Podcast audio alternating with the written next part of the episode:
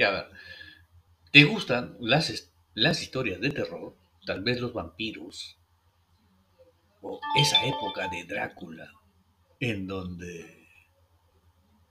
Oh, las capas negras, los ataúdes, los colmillos, el conde Drácula. Te presento a mi amigo el pequeño vampiro.